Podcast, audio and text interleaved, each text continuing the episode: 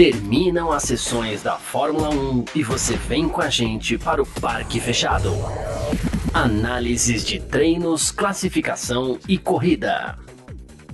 Parque Fechado F1 Mania. É isso, valeu demais pela sua presença, valeu você que está junto com a gente por aqui. No ar mais uma edição do nosso Parque Fechado, porque aqui na F1 Mania é assim que funciona, termina as sessões da Fórmula 1 e você vem com a gente para o Parque Fechado para a gente contar para você tudo aquilo que aconteceu hoje não é diferente, como sempre, né? Hoje, sabadão, dia 2 de setembro de 2023, e a gente vai falar aqui sobre a classificação para o Grande Prêmio da Itália. Como você já está acostumado, mais uma pole position de Max? Não, mentira. Dessa vez a coisa mudou um pouquinho. é bom quando a gente tem alguma novidade para contar para você, né? E hoje não é pole position de Max Verstappen, não. E não foi porque o Max rodou, porque o Max bateu, qualquer coisa assim. Não, pole position de Carlos Sainz da Ferrari.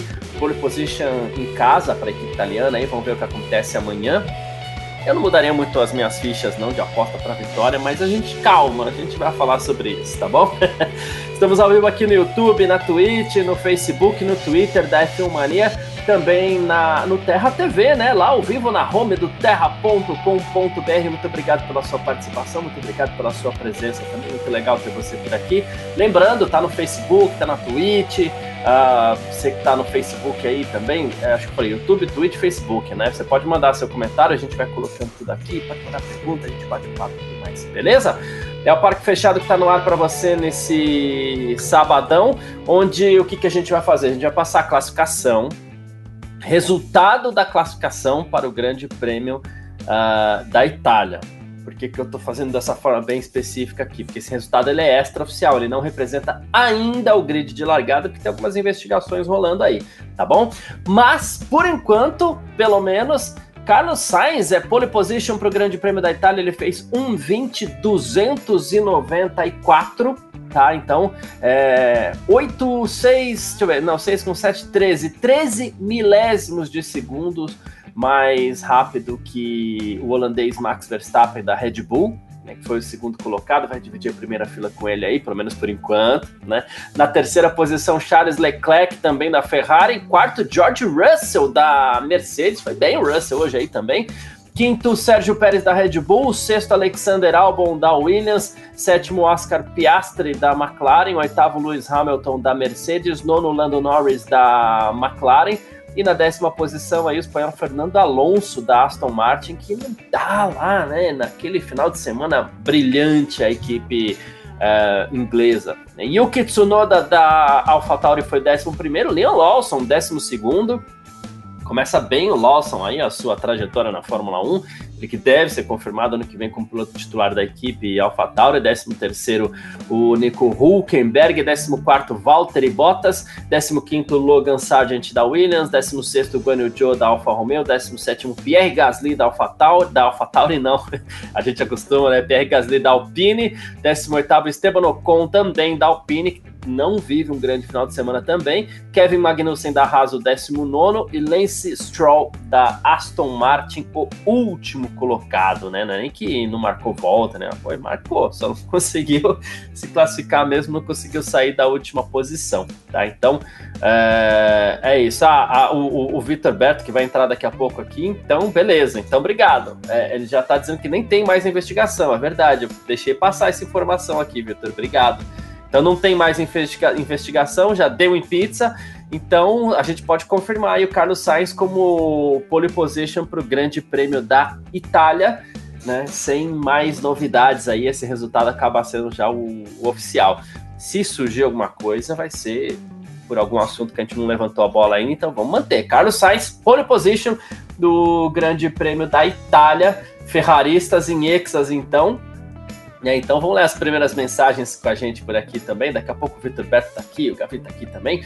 Vinícius Pereira, torcedor do Max, torcedor da Red Bull, tá sempre com a gente. Ele falou assim: infelizmente não deu pro Super Max, mas fico feliz com a proximidade na classificação. Pelo menos amanhã teremos uma ultrapassagem pela vitória. O cara já não contente com as vitórias do Verstappen, ele já quer o troféu aqui, né? De piloto do dia, essas coisas. Né?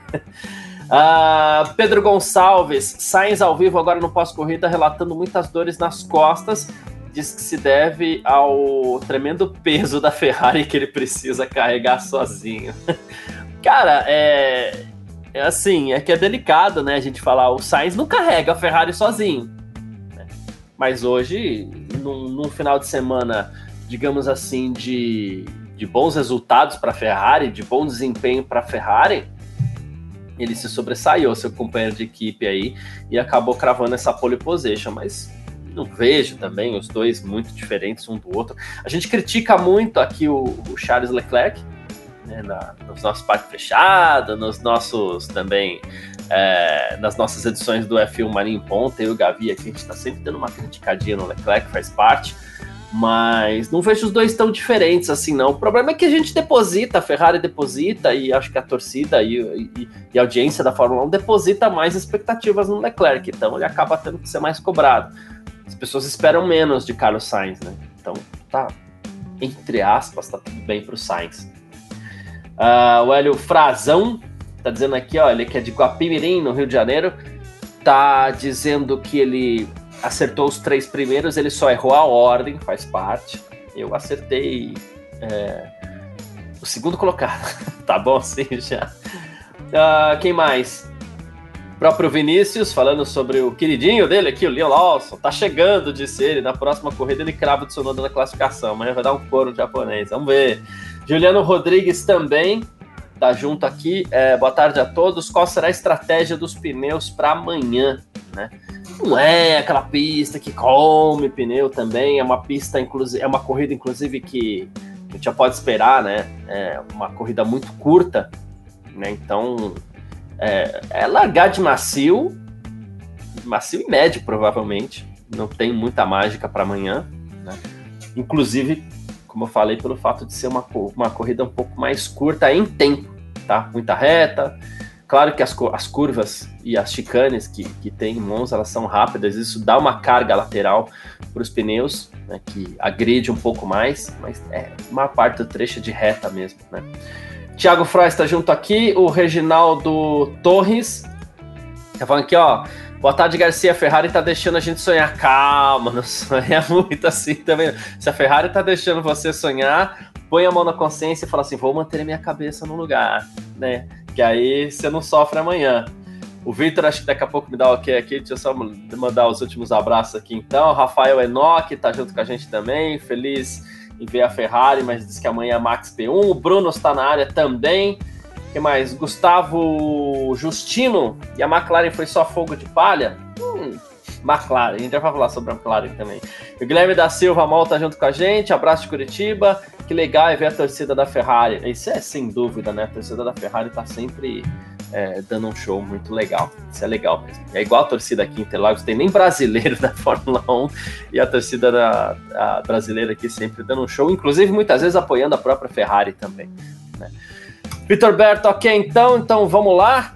Muito boa tarde, Vitor. Obrigado pela sua presença aqui em mais uma edição do nosso Parque Fechado nesse sabadão, dia 2, classificação pole de Carlos Sainz e, e, eu acho que a gente pode come, começar nesse mote aí, né? Já que as coisas estão é, um pouco diferentes hoje, né? Todo mundo tá aqui, nossa, a Ferrari tá deixando a gente sonhar. Uau, Ferrari na pole, nossa, amanhã vem vitória da Ferrari depois de tanto tempo. E calma, acho que não é bem assim, né, Vitor? Boa tarde.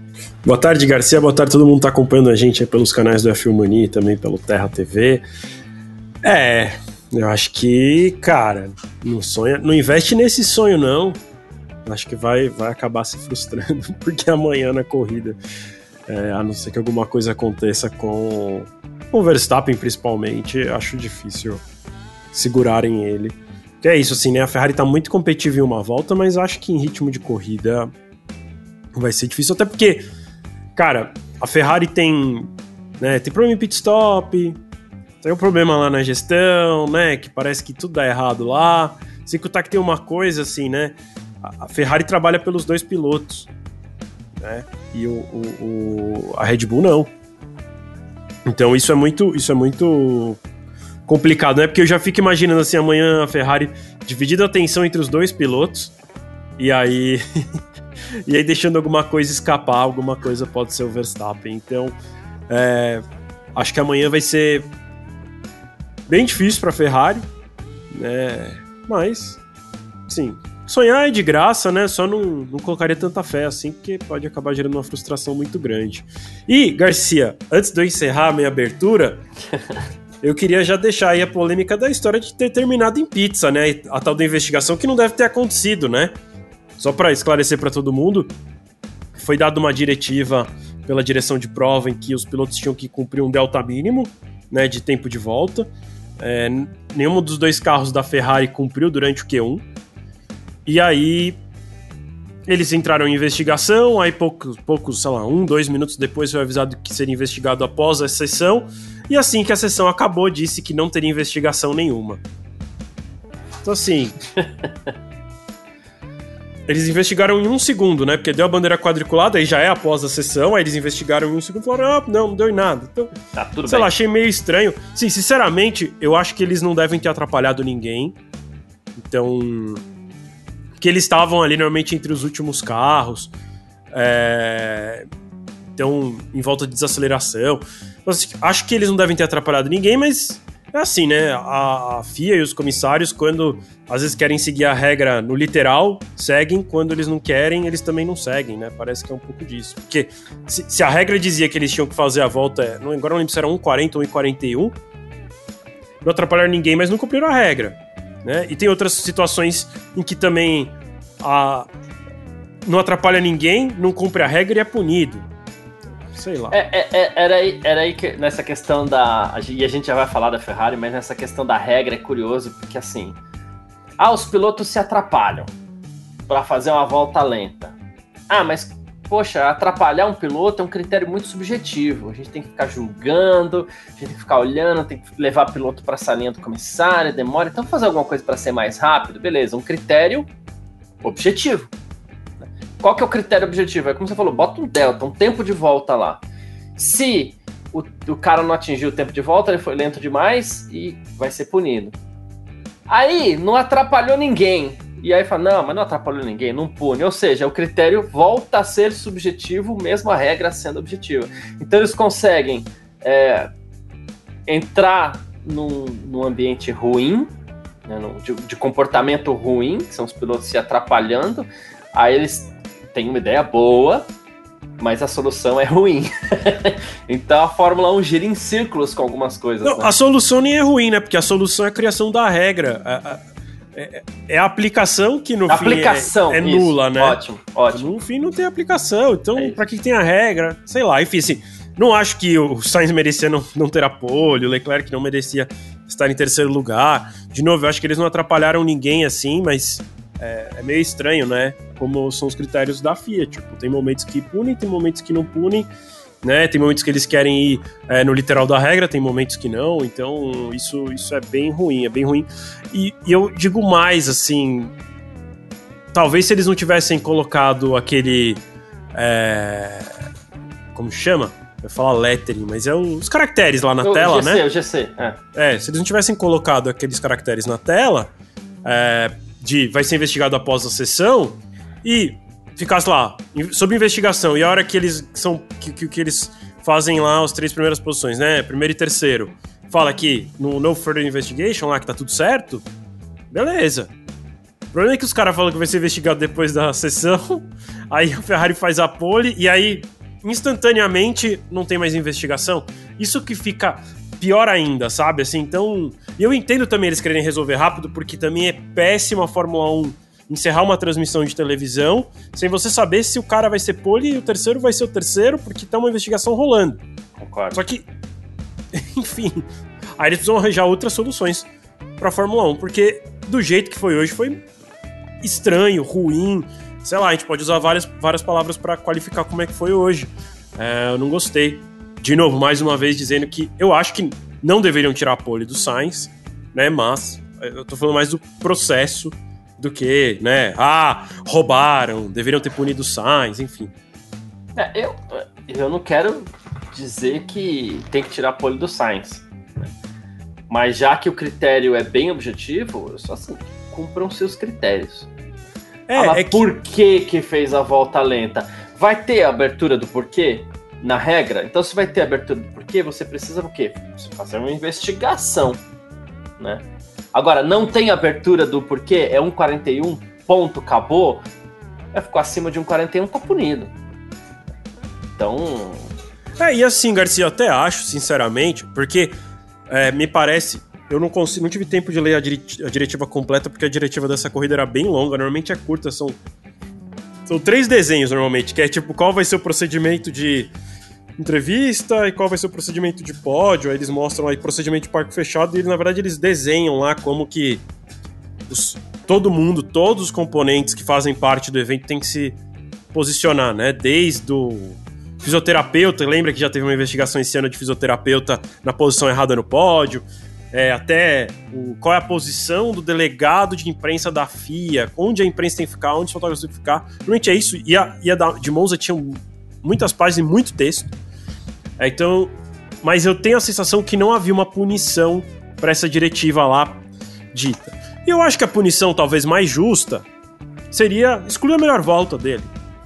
Se excluísse a melhor volta. E aí do Q1, tá? Do Q1. É, se excluísse é a melhor volta né? dele, daria na mesma, porque a volta dele ainda assim. A primeira tentativa dele seria suficiente para ele passar, passar pro Q2. Por isso eu falo assim: no final, eu não acho que o resultado mudaria, nem acho que deveria mudar.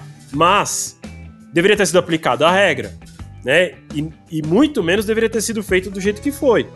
Né? Se eles não queriam estragar a pole da Ferrari, né? Vamos lá para a teoria da conspiração, né?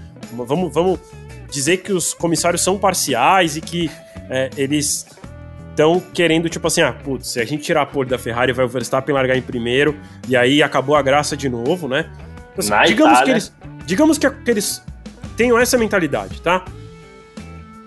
Ainda, ainda assim, não deviam ter feito do jeito que fizeram, como eu acabei de falar, de nossa, assim, o cara passa na linha de chegada e fala, no further investigation, então é, isso, isso ficou feio. Mas eu acho que o resultado final não, não, faria muita diferença, não.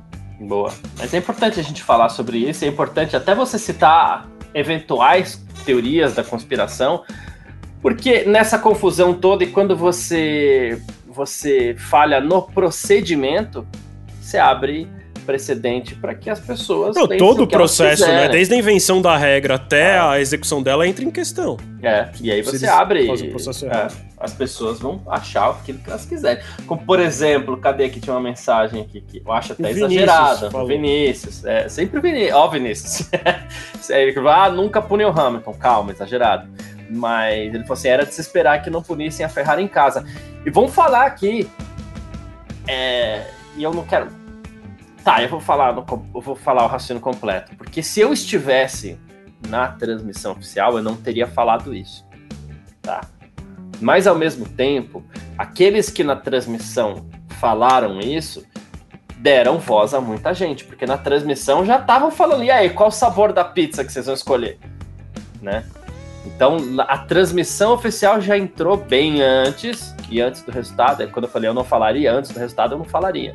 Mas bem antes já se esperava que, que ia por esse caminho. E isso é, é, é, vai de fere a credibilidade daqueles que estão envolvidos nesse processo. Né? Sem dúvida, sem dúvida. É... Até porque aconteceu o que eles falaram. Exato. Então, é, sei lá, é que, como você falou, né? Estando na transmissão oficial e falando uma coisa dessa, parece que você sabe, que você tem informação não é não porque você acha que isso vai acontecer, parece que você realmente sabe porque tem uma informação que isso vai acontecer. E não acredito que seja o caso deles, era um palpite.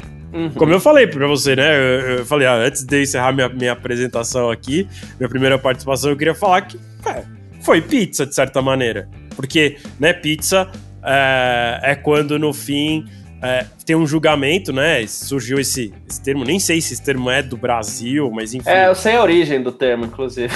É. que é a então, cultura inútil, né? Vem do futebol. É, porque no fim é aquela coisa assim, há um julgamento, né? Vai ter uma, um julgamento de alguma questão, e aí você entre algum acordo para que o julgamento não aconteça. E aí por isso falar acabou em pizza, né? O pizza não necessariamente é dar o resultado favorável para um ou para o outro, né? No fim é tipo assim, ah, vamos deixar do jeito que tá, né? Então, a gente usou muito nos últimos, sei lá, nas últimas décadas no Brasil para falar sobre CPIs, né? Assim, né? Sobre política. Ah, fulano roubou dinheiro do governo.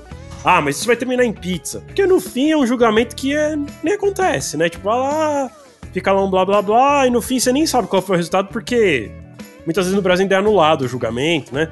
Então, é, tipo, é, é, eu, tenho a sensação que é isso, assim, eles, não é que eles tinham informação, né? não é que eles falaram com essa, com, essa, com essa entonação, eles falaram como.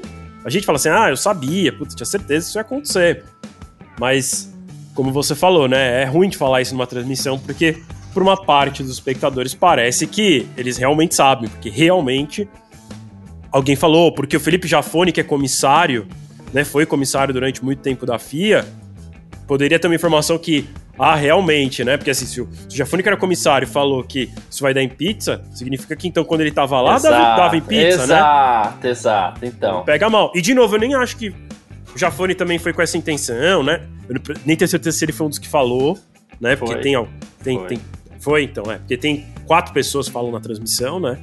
É, mas eu nem acho que foi nessa intenção, nem acho que tem pizza na Fórmula 1, é só porque. Cara. Uh, sei lá, assim. Não sei, não sei.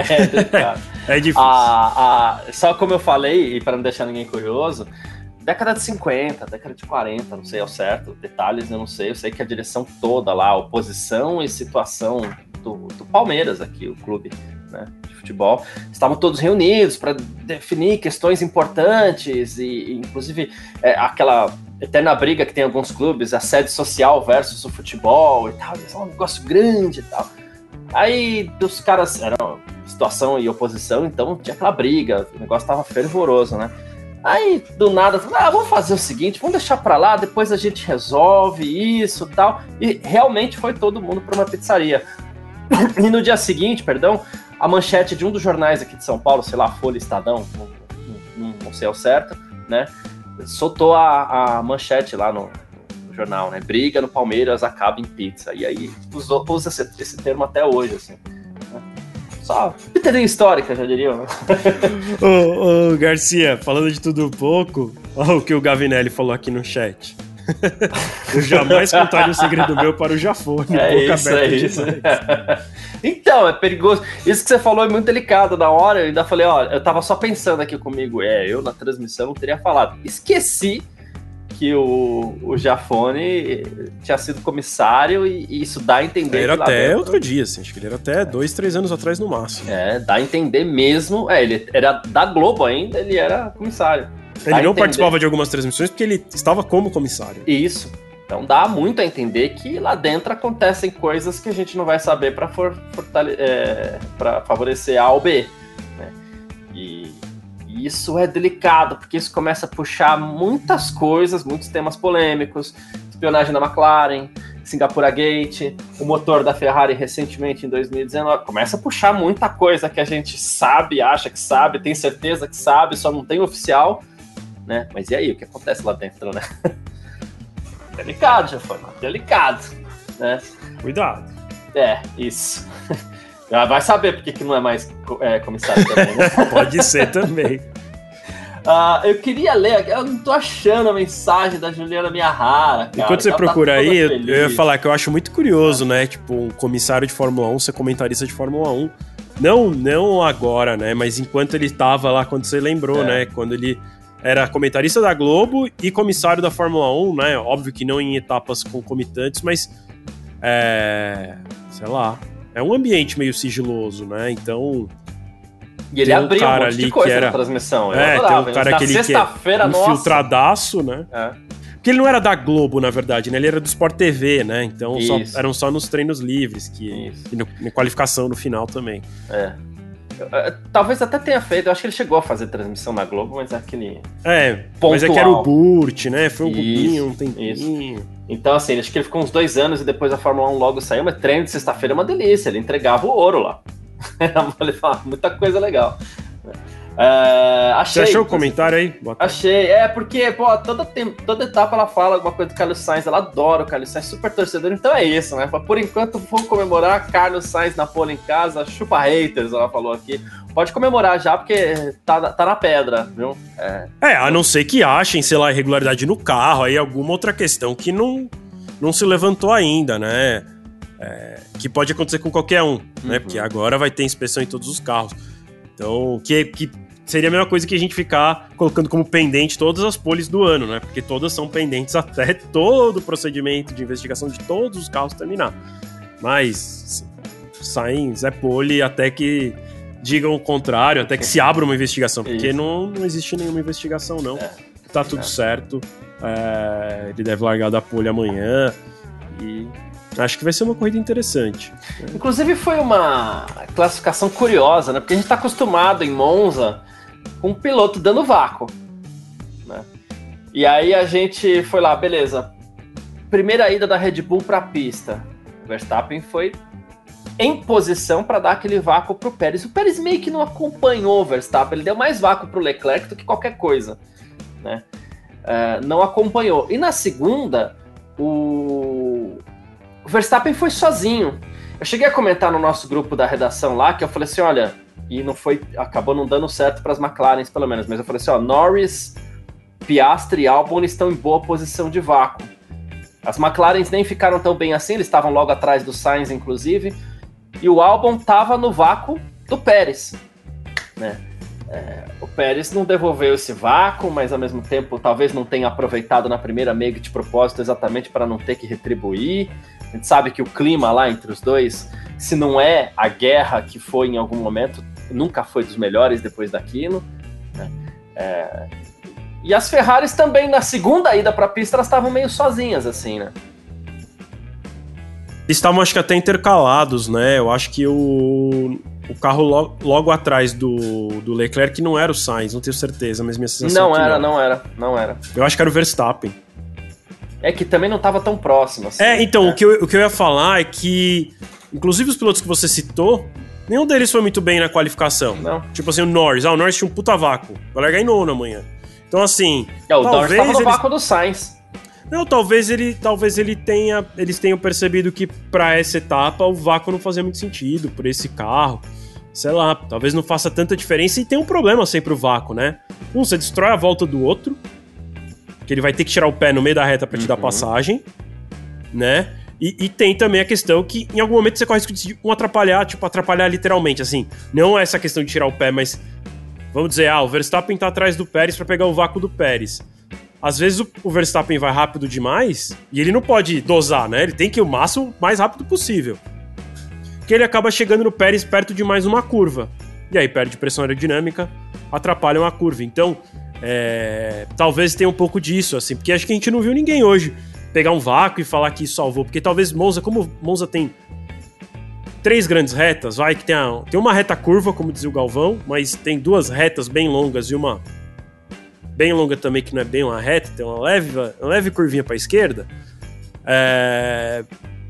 talvez não, não, dê certo, porque é isso assim, você tem tanta reta que você vai pegar o vácuo provavelmente no lugar errado, né? Então, acho que o, o vácuo não fez tanta diferença hoje. E aí, Garcia, se, se, você me permite só mudar de assunto rapidinho claro. para voltar para ver se a gente encerra o assunto do Sainz, porque saiu é, o documento dos comissários. Ótimo. Então eu queria, queria dividir aqui com o pessoal o que, que aconteceu, tá? É, eles não fizeram a volta abaixo de 1,41. É, eles não colocam o tempo, tá, no documento, então eu não sei nem dizer qual, qual, qual foi o tempo que eles fizeram. Só disse que foi acima de 1,41. É, e aí, o que diz que foi a decisão, tá? É, os comissários determinaram que ambos os pilotos é, permaneceram durante quase toda a volta na velocidade necessária para a volta ser completada em menos de 1,41. No entanto, durante alguns momentos eles precisaram tirar o pé para o lado da pista para dar, é, dar espaço para pilotos que vinham em volta rápida. E aí, por conta dessas desacelerações, eles fizeram a volta acima de 1,41 e eles é, determinaram que nenhum dos dois andou de forma é, desnecessariamente lenta, por isso que nenhum dos dois foi punido. Ok. Eu considero justíssimo. É, então, foi o que eu falei desde Mas o começo. é assim, subjetivo. Me parece justo, me parece que eles não atrapalharam ninguém. Mas não estava escrito que era 1,41? Então, é subjetivo. Por que então fizeram a regra desse jeito, né? Não deviam ter botado um número.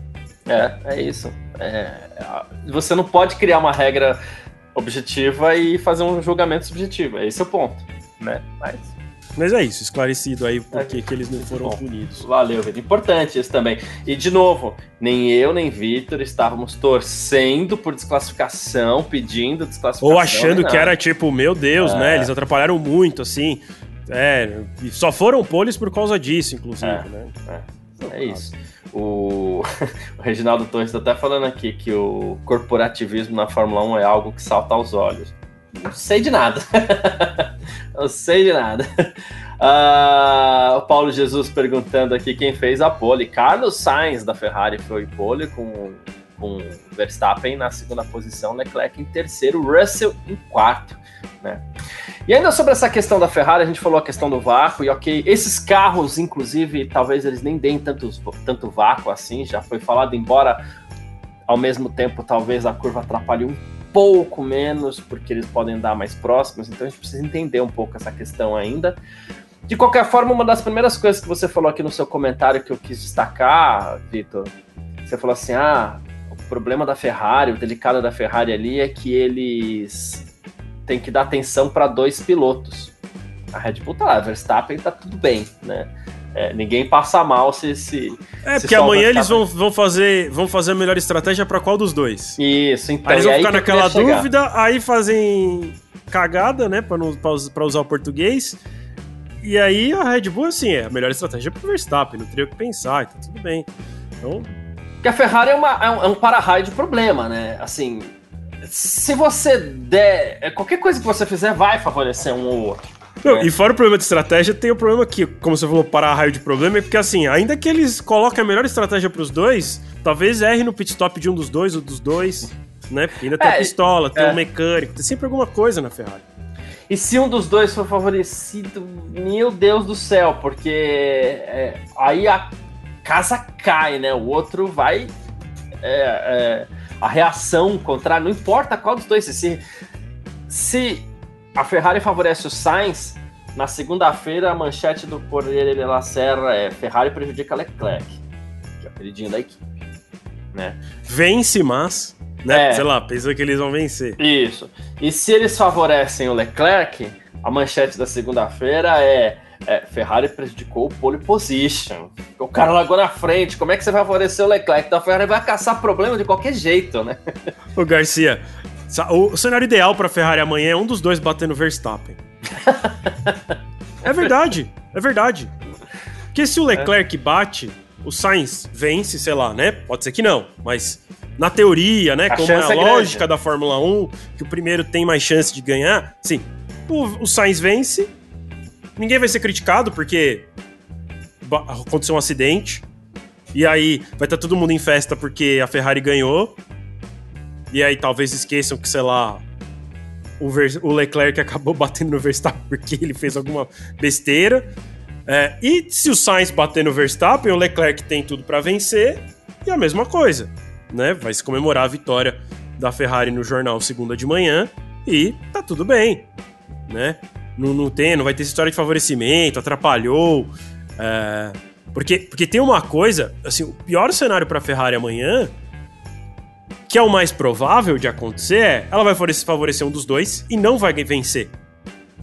E aí o jornal vai botar a pressão que assim, favoreceu o Leclerc e não o Pole e por isso perdeu. E a mesma coisa o contrário, favoreceu o Sainz, vai falar assim, ó, favorecer o Sainz e o Leclerc que é um grande piloto não venceu por conta disso. Então, é assim, no fim, assim, é, vai ser, é muito feliz hoje, mas amanhã tem tudo para ser um grande desastre para Ferrari. Porque isso, por mais que eles terminem em segundo e terceiro, o Corriere della Sera, o La Gazzetta dello Sport na segunda-feira vai criticar, eles, os dois jornais vão criticar a Ferrari. Então o melhor cenário é um dos dois batendo no Verstappen. Essa é a minha conclusão. Muito bom. Ah, aqui o Bruno César Santos, Brunão, sumido Brunão. É, Ferrari briga com Albon e Pérez, Max ganha fácil amanhã, Vitor?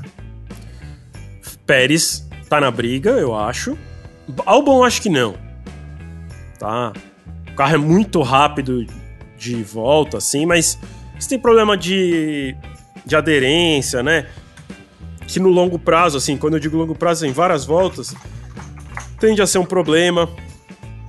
é, apesar do álbum conseguir fazer o pneu durar 500 voltas, né? A gente já, já teve etapa. Bom, teve etapa passada que ele conseguiu fazer mais da metade da corrida com o pneu macio, inclusive porque. E, e tava chovendo, então, né? Conseguiu fazer dois feitos: fazer o pneu macio durar muito e sobreviver à chuva. É. Mas. Pra amanhã, que deve ser tudo no seco, é um pouquinho mais difícil. Porque, no fim, assim, eu acho que ele consegue. Ah, tudo bem, pode ser que amanhã ele faça o pneu macio durar todas as voltas, né? Como ele já fez numa outra situação, parou na última só porque era obrigado para trocar. Só que ele não consegue tirar o melhor do pneu de todo, uhum. de tantas voltas assim, né? É, e o Pérez aí eu acho que ele tá na briga porque ele tem uma Red Bull, né?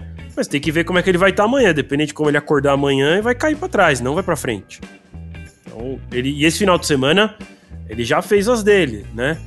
Já causou a bandeira vermelha ontem, né? Teve um problema de vazamento de óleo, trocou de motor, não vai ser punido porque ainda está usando o motor é, dentro do limite que eles têm para usar no ano, mas é isso, assim. Eu acho que eu acho que o Pérez briga com a Ferrari sim. Eu acho que o Verstappen ganha fácil. E tem o Russell em quarto ali também, é. É, tem o Russell também. Eu acho que o Russell também briga com a Ferrari, acho que menos do que um Pérez. Menos? menos? Do... Acho que sim, acho que sim. Tá. A Mercedes acho que tá num circuito que é só de alta como o Monza, deu para ver como eles sofreram muito com o Hamilton. É, né, o Hamilton na primeira tentativa dele do Q2, se eu não estou enganado, fez 12 segundo tempo, já estava eliminado, chegou xingando nos boxes, então é, acho que para Mercedes vai ser uma corrida bem dura amanhã. Eu acho que o Max ganha fácil se é, a corrida for normal, Boa. se nada de estranho acontecer, né? E aí quando eu falo estranho, é um acidente, é, é uma, uma bandeira, bandeira vermelha, vermelha um safety car, é, uma chuva que vai vir do nada, sei lá. É, não tem nenhuma previsão de chuva para amanhã, por isso que eu falei que é do nada mesmo. Mas sei lá, né? Aqui em São Paulo às vezes chove do nada. É, então. É, vem da represa. Exato. Então, sei lá, assim, eu acho que, que ele tem tudo para vencer fácil e vencer passando na primeira curva na largada amanhã. É, eu acho que a maior prova dele amanhã é essa largada. Que é isso, se ele tomar um toque, se ele não tomar, ele passa rápido. Não tem jeito. Se o carro é muito rápido, né? E o carro ele economiza pneu, assim, o carro é muito constante, então é... por mais que a Ferrari tenha sido sim mais rápida, a Ferrari quando a gente fala de uma volta assim, rápida, rápida, ela sim me parece mais rápida do que a Red Bull do Verstappen em Monza, né? Dá pra ver porque o Sainz liderou dois treinos de três, fez a pole hoje. É, então, assim, é mais rápido. É um pouco, quase nada mais rápido, mas é mais rápido. Mas aí no longo prazo, né, assim, a gente tá falando de uma corrida de 50 e poucas voltas, aí é difícil. É difícil. Uh, você sabe que às vezes, não é sempre, a gente é muito legal, né? A gente é muito bacana aqui no Parque Fechado. Às vezes a gente dá uma ou outra também e tal, né? E eu lembro até de uma frase do eu já citei o Palmeiras aqui, agora vou citar o Chaves, tá?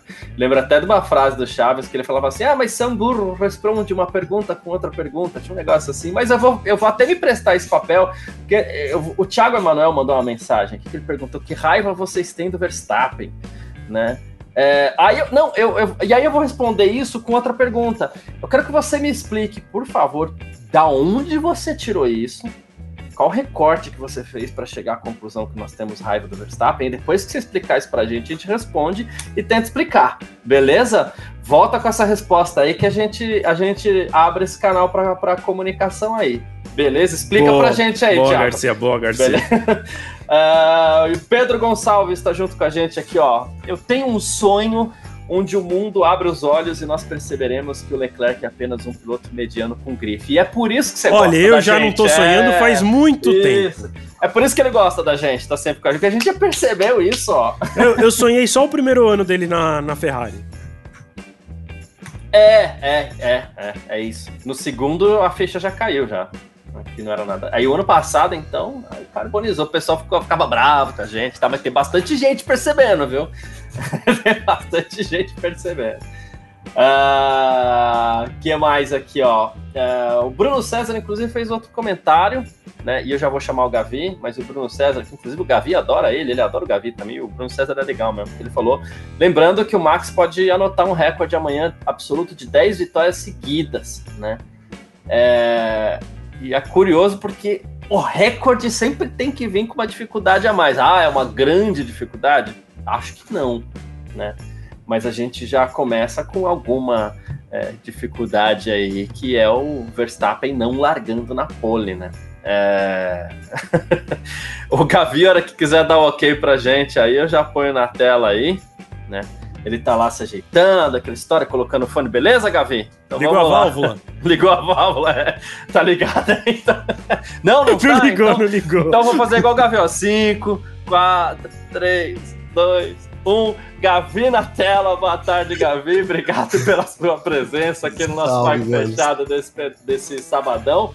Cara, esse recorde do Verstappen vem amanhã ou não, Gavi? Boa tarde. Boa tarde, meus irmãos. Desculpa aí de novo. Não, dessa vez não teve falha, né? A gente agiu a tempo Isso. aqui. A gente contou daqui. Caiu a câmera, eu perdi o fone. Foi quando eu falei que tava no esquema, mas enfim. Tamo aí na área. Um prazer estar com vocês aí nesse sabadão. Né? O pessoal também do chat aí animado.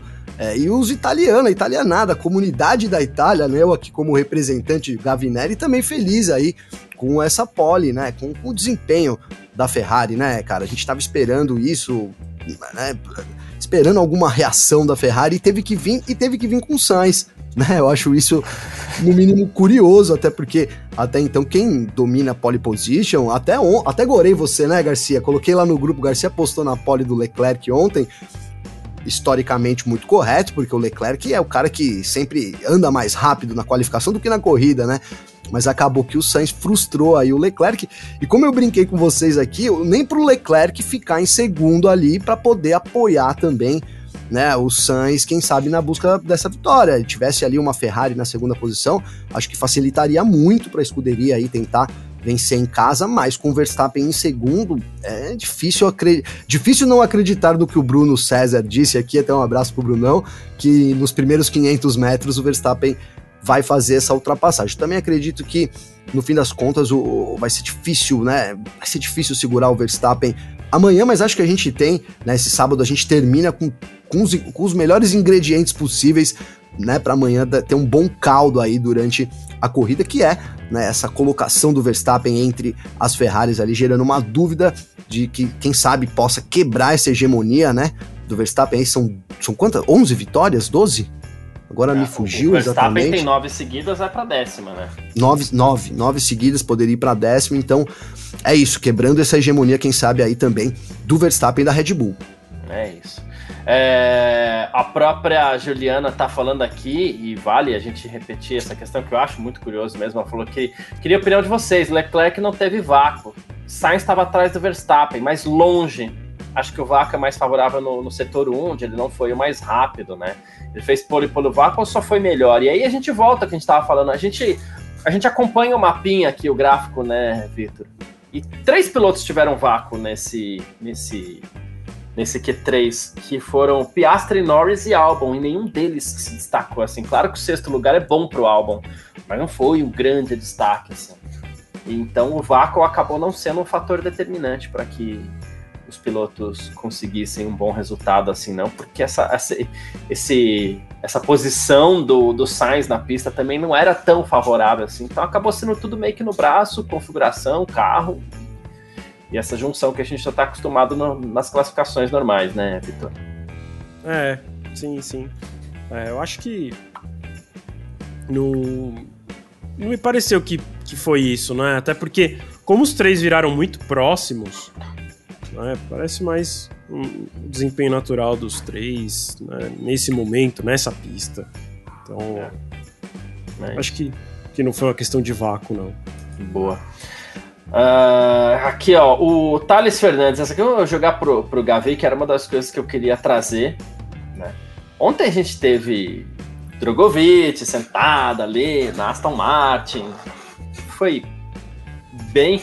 Eu acho que, inclusive, a FIA ela força essa regra do, do piloto reserva ter que andar pelo menos duas vezes por ano, ou pelo menos um piloto estreante ter que substituir é, um dos titulares uma vez por ano. Mas já que já é um ajuste de regra, poderia dar um joguinho a mais de pneu, inclusive, para esse pneu que, que vai para a pista, porque o Drogovic ficou rendido lá com o jogo de pneu ah, durante o TL1 inteiro, né? Mas não é exatamente sobre o Drogovic que eu queria falar, é que ao mesmo tempo que a gente teve o Drugo lá correndo de Aston Martin ontem, Gavi, o Thales Fernandes está falando aqui, né? Não canso de falar que é um desperdício Aston Martin na mão do Stroll, que vai largar. Aston Martin não tá muito bem nesse final de semana, mas mesmo assim não dá para largar em último, né, Gavi? Não, não dá, né? Não dá. Eu também tive esse sentimento, mesmo sentimento do Thales, inclusive fiquei pensando aqui, né? Porque a gente, voltar um pouquinho, né? É, durante esse ano, então, a, a, gente soube aí que o, o Alonso talvez seria um, um, mestre, um coach do Stroll, né? Na, na, tentativa, o próprio Alonso falou isso, né? Na tentativa de ensinar ali para ele, para quem sabe ele, ele seja um campeão mundial lá no futuro, né? E cara, a gente sabe quanto carro, né, faz diferença na Fórmula 1 também. Isso é inevitável, né? Não estamos discutindo aqui que é só carro, é, mas o carro faz muita diferença. E fiquei pensando, imagina, cara, daqui dois, três anos, o Stroll campeão mundial, cara. Um carro bom, a Aston Martin entrega um baita carro para ele. Enfim, isso pode acontecer, tá? Tô até Mas eu não consigo aqui. imaginar, mas não pode acontecer. É, também não mas consigo, pode acontecer. Não consigo, então, seria inimaginável, né, cara? A gente vê um Stroll ali, mas pode acontecer, né? Tá? O, o, o plano de longo prazo da Aston Martin é, tem se cumprido, tem demorado um pouco mais. A gente, eles falaram em dois anos, demorou três. E, então, enfim, e a, e a, gente sabe que o plano Master, acho que fica evidente, né? O Stroll renovou essa semana, é levar o Stroll, que é o, o filho do Lanus, quem sabe, para esse título mundial. Então, eu ficaria muito cabreiro aqui se isso acontecesse, mas é inevitável, cara. A gente vê um Alonso com um rendimento tão bom ali, né? Conseguindo. Tudo bem que a Aston Martin é, ficou um pouco para trás agora, depois aí das férias do verão. Já antes das férias, depois das férias também não tá. Parece que tá no mesmo nível ali, né? Da, da, da, da McLaren, da própria. Da Ferrari eu não sei, eu acho que Monza, né, é uma situação. Apesar que depois das férias a Ferrari melhorou também. Então, parece que a Aston Martin ficou para trás, mas. É, no mínimo tá no top 10, né? Então, realmente, cara, é, eu acho que é um, um, grande desperdício a gente ver isso. E, e tá cobrando, né? Esse ano, ter um piloto como o Lance Stroll tá cobrando a Aston Martin é só a gente ver a classificação aí é, dos construtores. Com certeza, tivesse ali, vou usar dois Alonso, é, provavelmente estaria na frente é, da Mercedes, ocupando a segunda colocação aí nos construtores. Então isso tá valendo dinheiro. Parece que não é o problema por, por Lawrence Stroll. Esse, esse, esse é o único que não. É a única coisa que não é problema, mas tá perdendo muito dinheiro também, mantendo o Lance Stroll na equipe.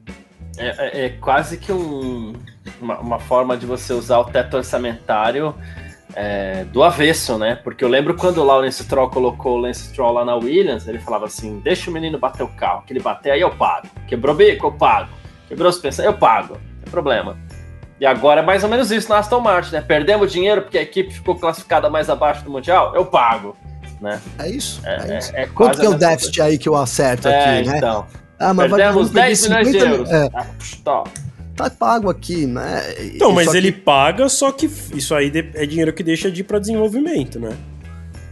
Então, e, e, eu, e, assim, a gente, é, além de ser um, um dinheiro que, que é mal usado, né, vamos colocar assim, mal usado, né, porque você tem que... É, é não deixa com, de ir para desenvolvimento porque não é um dinheiro que sai, ele é um dinheiro que não entra, né, aí ele pode entrar Ah, não, mas eu tô pensando... Vias. Tá, Tá, ele entra por outras vias, né? Eu pensei no sentido de bater, mas o problema dele nem, nem tem sido Não é esse, é. Né? O problema não dele é, é falta de resultado. É, ele está, é, batido, Tomate né? está deixando de ganhar um dinheiro. E aí sim, sim, foi da premiação no fim do ano. Tem razão, é. tem razão. Eu falei bobagem. E, e, e, mas é isso, cara. Esse dinheiro parece que não é o problema. Parece não, a gente tem certeza que não é problema, né? Senão já teria tomado providências aí. É, eu acho que a gente fala muito do Pérez, etc e tal, mas o maior gap para mim, hoje no, no, grid da Fórmula 1 é Alonso e Stroll, né? Então, isso tem né, em toda, de todas as equipes do grid, a maior diferença de pilotos é entre esses dois, né? E não faz nenhum sentido uma equipe que busca o topo, que quer ganhar, manter o Lance Stroll, a não ser que tenha lá, né, os indicativos, os estudos de que, olha, mais três anos o Stroll vai ser um piloto, é, né, campeão mundial, que eu também duvido muito. E ele já tá, sei lá, quanto na Fórmula 1, né? Uns cinco? Já, cinco anos, né? Acho que essa, se eu não eu me engano, é a sexta temporada. É a sexta temporada, é. São cinco anos, seis temporadas. É bastante. Todo mundo, divul... Todo mundo digitando pra confirmar, pra não. Né? Mas é isso. Cara, ver, essa é a sétima temporada. Sétima, é. Então são seis anos, sete temporadas. É, é, muito tempo. O... E vai ficar mais uma, pelo menos. Ah, é. Como disse o, mais o Bruno fala, acho que foi o Bruno que falou, né? Vai ficar até o pai dele sair, desistir É, desse negócio. Foi o, foi o... Ou ele jogar tênis. ai, ai, ou ele decidir jogar tênis. né? Eu e o Garcia zoamos isso, porque Não, foi engraçado. Qual a né, idade cara? dele? Deixa eu ver aqui. Vocês Não, estão, estão com ela Lance- fácil? Tô, tô com ela face aqui. O Lance é novinho, ele tem Não. 24 anos. Mas eu, pra, pra carreira de tênis profissional, é porque, na verdade, o que eu queria pensar ah, é isso. tá, assim, tá, tá. Eu acho que, tipo assim, ele já tinha que tá indo muito bem nos torneios da ATP com essa idade pra ser um cara que vai chegar lá, tipo, não dá pro cara começar, começar. Tudo bem que assim, não é que ele vai aprender o tênis, né? Ele sabe, mas mas é muito cedo pro cara começar uma carreira profissional de tênis. Quer dizer, muito cedo não, muito tarde pra ele começar uma carreira profissional de tênis. Então assim, mais um motivo pelo qual esse rumor não faz sentido nenhum. Não. Não, esse rumor eu acho que foi uma pegadinha, Vitor. Eu, eu, quando eu penso assim, eu dou risada, porque você pode ser, né? Mas ó, o cara vai virar jogador de tênis, vai trocar Fórmula 1. Cara, Mas né, às vezes ele ia ser acreditou, jogador de desculpa, tênis ingenuidade. num hotel, ele não ia ser Ah, sim. profissional, entendeu? Igual o jogador de golfe, né? Ah, agora ele vai jogar golfe. Ah, é o Tiger Woods? Não, ele vai aqui na, no Golf Clube Santo Amaro vai jogar. Todo Vai dia jogar. joga um pouco. Pode ser. isso. Vive da herança do pai, vai todo dia lá jogar um pouquinho. Nesse caso aí eu já acreditaria um pouco mais. né? É mais do que ele ser profissional de, de tênis. E de que largar a carreira de Fórmula 1 pra ser piloto. É, piloto não, pra ser é, Jogador. jogador. de tênis, né? Não dá. A não ser que talvez seja esse o dom do Stroll e ele seja um gênio nessa área. o cara é melhor que o Djokovic, né? Tá É, ligado? falando. nada. O que Porque o Pedro talvez... falou, ó, o Carrasco que abre o olho aí, né? Que tá chegando aí o do Lance Stroll.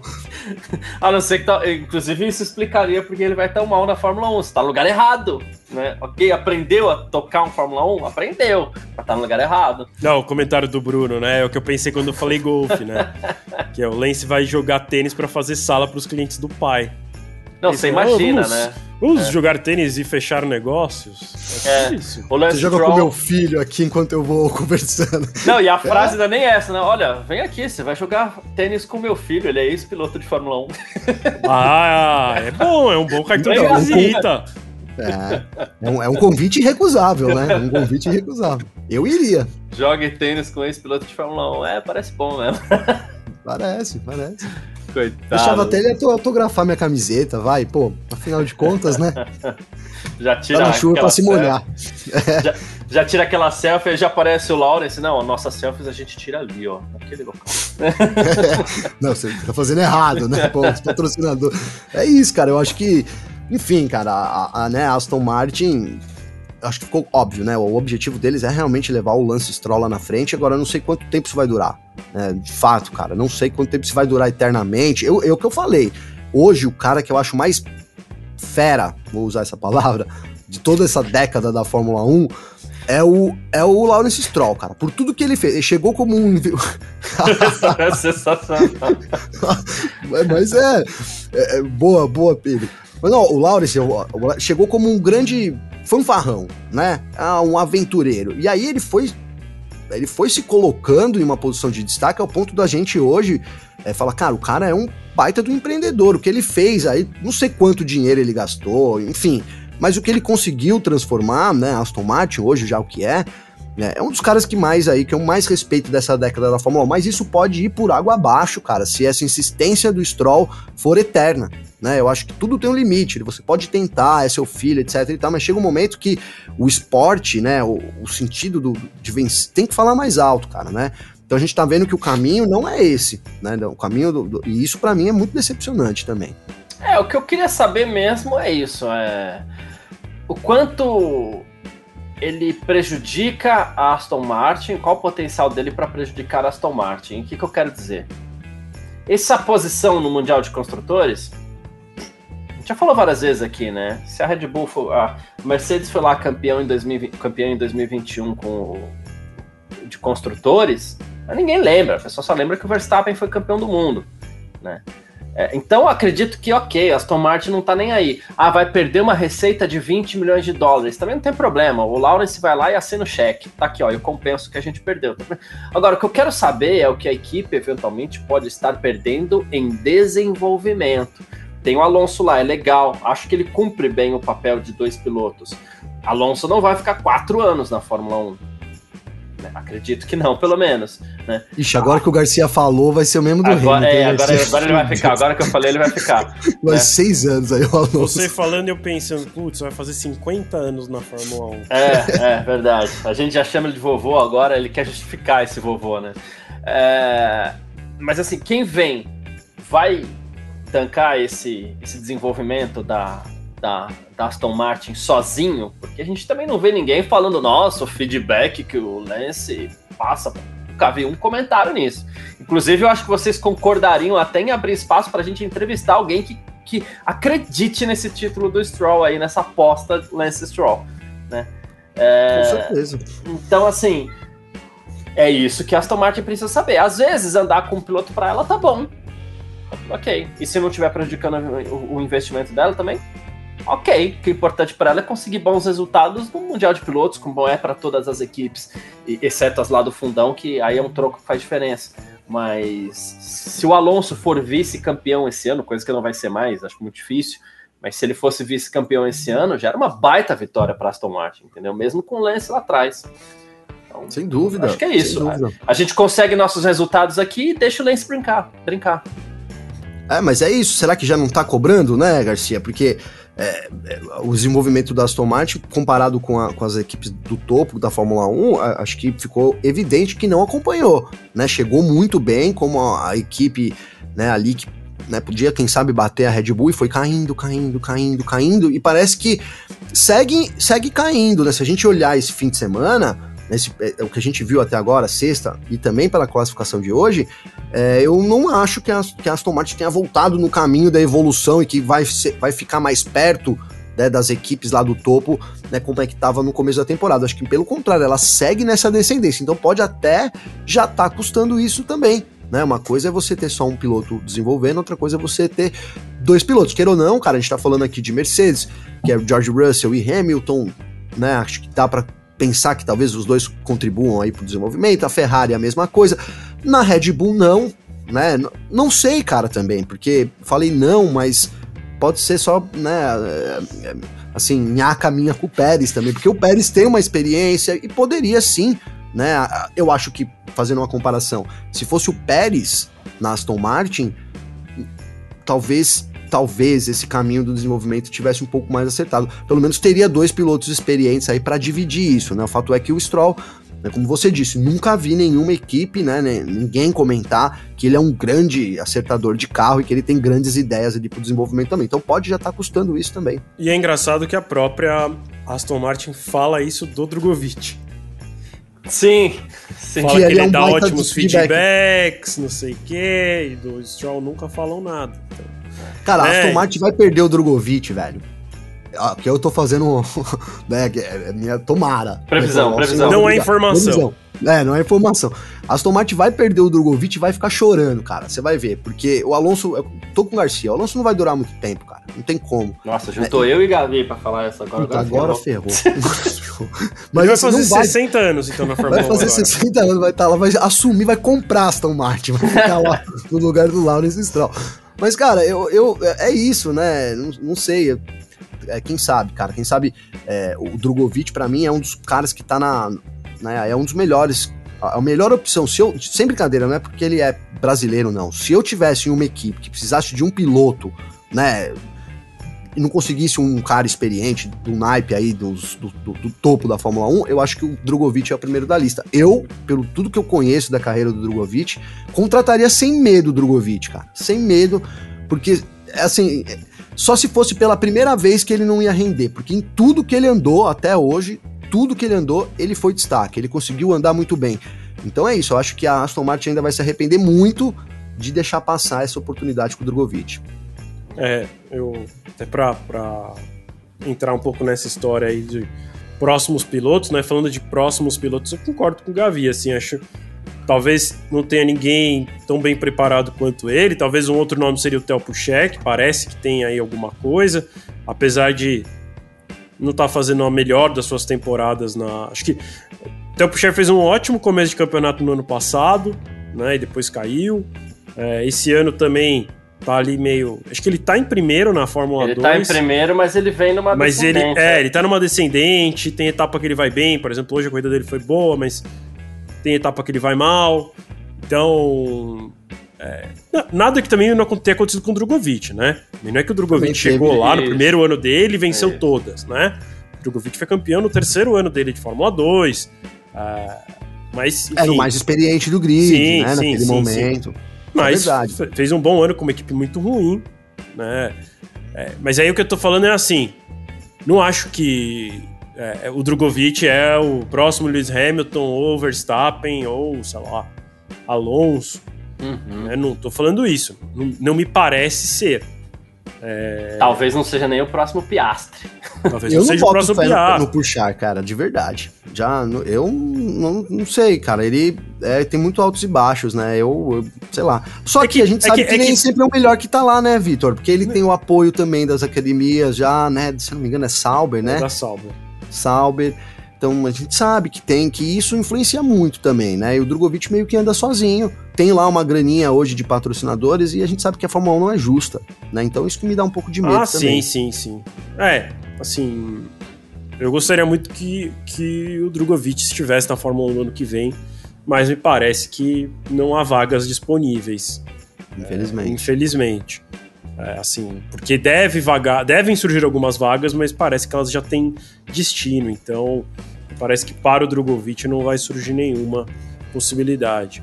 Cara, é... mas ia dar uma raiva, né, velho? Puxar, por exemplo, sei lá, conseguir a superlicença, que ele não tem ainda, né? Isso é importante, ele precisa dos pontos para conseguir. E aí assumir já de cara essa vaga na Alfa Romeo. Ele né? vai fazer isso ano que vem. Eu tenho então, quase certeza absoluta. Já vamos, já vamos preparando é. aqui para ficar com raiva. É, eu acho que vai acontecer que é isso, vai acontecer sim. Mesmo, né? é, é, é como cada ah, um toca a sua pro... carreira, né? Então é. isso também influencia. E eu acho que é, o Drogovic é um ótimo piloto, mas a gente tem uma chance bem grande dele, infelizmente, passar batido pela Fórmula 1. É, como muitos outros pilotos não brasileiros passaram recentemente, né? A gente citou um monte na, na, na, na etapa passada, no, no, parque fechado, não sei se do sábado ou do domingo, a gente também citou um monte. É, é, difícil porque a Fórmula 1 não anda, e aí quando anda parece que já tem uns nomes meio marcados para ocupar as vagas, né? Como o Leon Lawson agora, é, como deve ter o Theo Pucher na Alfa Romeo, como foi o Piastri, mas o Piastri não era para a McLaren, era para a Alpine, mas enfim, ele era um nome marcado para entrar na Fórmula 1. É, me parece que se tem algum nome marcado para entrar na Fórmula 1 brasileiro para o futuro, o que tem maior chance é o Bortoleto mesmo. Né, por uma série de é. fatores, acho que os dois principais fatores, pelo dinheiro parecia, que ele tem e por ter a carreira do. O... É, parecia ser o Enzo, né? Mas a gente vai precisar de tempo e talvez. Não, nessa... e eu não tô falando que nem, que nem o Enzo nem o Drogovic vai entrar. Tô falando assim, nome carta marcada. Tá? Eu, acho que, eu acho que o Bortoleto vai chegar a esse ponto, de ser uma carta marcada, assim. De talvez daqui dois anos, antes da temporada da Fórmula 2 acabar, a gente vai falar, certeza que ele vai assumir tal vaga. E eu, eu até tenho uma, uma um, um, chute, né? Que a Fórmula 1 é difícil de, de, de prever, assim, porque até porque tem o Stroll aí que atrapalha um pouco na minha aposta, mas eu acho que tem altas chances do Bortoleto ocupar a vaga do Alonso na Aston Martin. Porque é mais ou menos o tempo do contrato do Alonso. Hum. Tempo que ele deve demorar para estar tá aí meio na Pronto. boca da Fórmula 1. Então. O timing eu... dele é bom, né? É, o timing dele é bom, porque é, ele, ele deve ficar pronto pra Fórmula 1 quando muita gente vai aposentar. Isso. Então.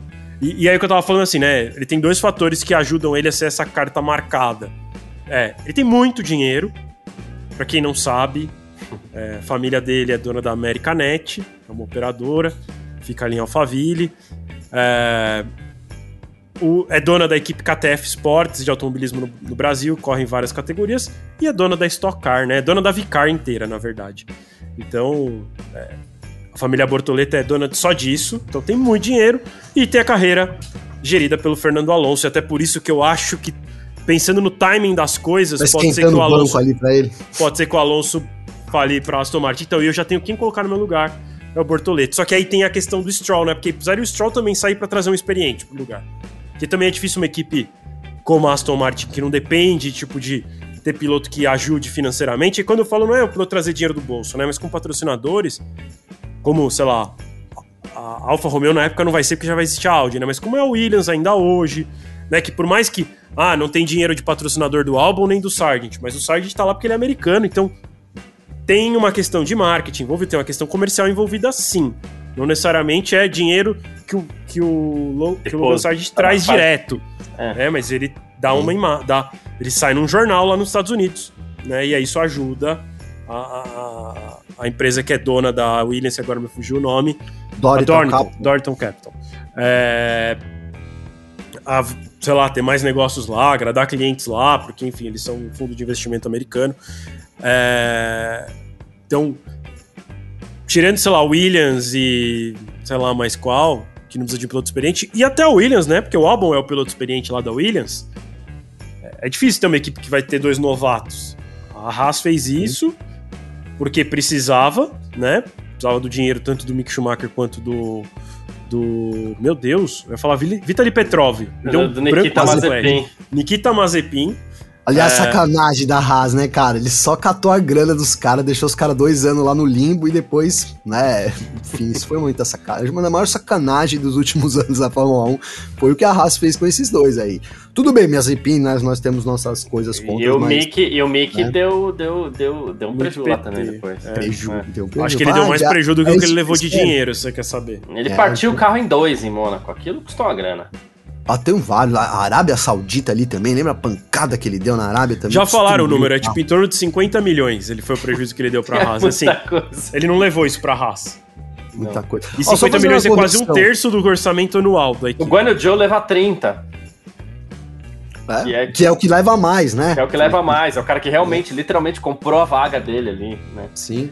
Então, fazendo uma correção aqui, ó, do, da pontuação, porque eu falei aqui do Theo Puxar e eu fui atrás aqui, achei um texto do F1 Mania. Na verdade, ó, o Puxar, o Lawson e o Felipe Drogovic, né, eles ganharam 40 pontos lá, porque foram os três primeiros, mas o Puxar nem precisava dos pontos, né, então, porque ele já tinha os 40 pontos por, por causa dos campeonatos é, passados, né, então F4 francesa, F4 alemã e na F3, então o Puxar não foi pelo, né, pelo por ter terminado ano passado entre os três primeiros que ele conquistou a superlicença. É que o Drugo fez outro caminho, né, Gavi? Aí por isso que Sim. ele estava em campeonatos que não davam muito ponto, né? Ele correu de Aerofórmula. Na Fórmula, eu nem lembro se ele correu na Fórmula 3 da FIA, ele correu não, no... não. Não, né? Não, ele pulou não. direto para Fórmula 2, né? Então você perde esses pontos também. É... o caminho do, do Drogovic foi um pouquinho mais difícil de conquistar os pontos, né? Então, por isso que Sim. o Theo Puxar já tinha, já, na verdade, né? É. A, a superlicença antes do ano passado. Então... Theo Puxar que é líder na Fórmula 2, vai largar na pole position amanhã, e como o pessoal no chat estava até falando aqui, ele fez uma boa corrida hoje, mas o adversário dele na disputa pelo título ganhou, foi o Vest, né? Então essa, essa diferença caiu de, acho que eram 14 pontos para uns 9 agora. Então tá apertando, amanhã o Puxar larga na pole, mas é, o, o Vest tá ali, esse título não tá garantido pro Purcher, não, né? E o Vinícius até falou aqui, ó, se o Bortoleto entrar numa academia, ele tem muita chance de entrar na Fórmula 1 sem ser zero. Isso acabou, viu? O cara de academia, ou ele se dá muito bem na academia da Red Bull, para conseguir talvez uma vaga. É a única academia, na verdade, né? Só que ainda assim academia, é mais difícil. A academia da Ferrari é uma falácia. é paga da... as vagas da Ferrari. É, então... A academia da Alpine é nada. É, o que acontece é que tem um diferencial, porque é, eu até falei ontem aqui, né, Gabi? A Renault tratou muito bem, cuidou muito bem do Piastre, que não vou nem falar Alpine, a Renault, o grupo Renault, cuidou muito bem do Piastre. É diferente de você falar, né? é, é, diferente de você falar assim, ah, tá na academia da Alpine, vai pra Fórmula 1. Não, a gente tem o Martins lá, a gente tem o Collet, e esses caras não estão nem Collet, se eu não me engano, não mais, tá? Ah, é o Collet acho que não mais mesmo, né? Tem razão. É porque a vaga da Colé era comprada pela Renault do Brasil, a Renault do Brasil tirou um investimento. Isso. Porque todas as vagas de academia são até compradas. onde consta, exceto a da Red Bull, que eu, que eu não sei se todas são compradas, se algumas são, outras não. É, mas assim, a única, a única academia que leva de fato para a Fórmula 1 por vontade própria é a Red Bull. É que é muito difícil. É, é isso, assim, né? Quem conseguiu chegar lá? Poucos, chegaram vários, na verdade, né? Sainz, o Boemi, Kivet, o Hartley. o Kivet, o Hartley. Tem um monte da academia que entrou. O Ricardo. Vettel, né? O Vettel, exato. Bem lembrado. É que não entrou véio, pela, pela gente, Red Bull, pela equipe Red Bull, é mas. Não, ele entrou. Eles, é, que, é que eles têm. É quando eu falei assim, no fim é difícil, porque assim. Diferente de outras academias, Alpine, que tem um, dois, Red Bull tem seis, se eu não me engano, na Fórmula 2. E talvez nenhum entre. É. Então é, é. Que, é que a Red Bull tem uma academia muito grande, um monte entra, mas um, ainda assim é muito grande. As outras academias são bem menores, né? Tem um, dois, três pilotos no máximo. Mas, ó, por exemplo, a da Ferrari, as vagas são todas compradas. Todas as vagas da Ferrari, da, da, da academia da Ferrari são compradas. Só a Red Bull que não tem vaga comprada, cara. Então, Se é que não tem uma ou outra. É, então, eu ia falar isso, que é isso. Entendeu? Talvez uma ou outra ainda assim seja comprada. Isso a gente mas- ouviu da própria boca do Drogovic. Né, o Drogovic falou, a gente perguntou incisivamente pra ele, Drogovic falou, cara, não tá faltando você ser? Ele falou, não, não tá faltando porque hoje em dia é tudo comprado. Tô aqui, ó, Drogovic, desculpa, tá? Não foi essas palavras que ele usou, mas tô tentando traduzir ali o papo, mas basicamente foi isso, né? Então não tem muita valorização É, hoje que eu acho que a diferença, Gavi, é que assim, por exemplo, as vagas todas em automobilismo, é, até as da Fórmula 1, não talvez não as maiores vagas, mas quase, quase todas, é o piloto que vai atrás, né? Por mais ele pagando ou não, o piloto que vai atrás, vai lá, conversa. Óbvio que, putz, uma vaga na Ferrari, a Ferrari te liga. Vaga na Red Bull, a, Ferrari, a Red Bull te liga, a Mercedes te liga. Então, assim, na Williams é o piloto que vai lá. A Williams não liga pra você. É. O cara, pra correr na MP Motorsport lá na Fórmula 2, a MP não liga pra ele. O cara, pra correr na Art Grand Prix, a Art não liga pra ele. Ele liga lá e fala assim: olha, tenho tanto. E Quanto custa pra correr quanto aí? custa? Ah, 100 mil euros. Tá bom, vai lá e paga. Então, ok. Nas academias é diferente.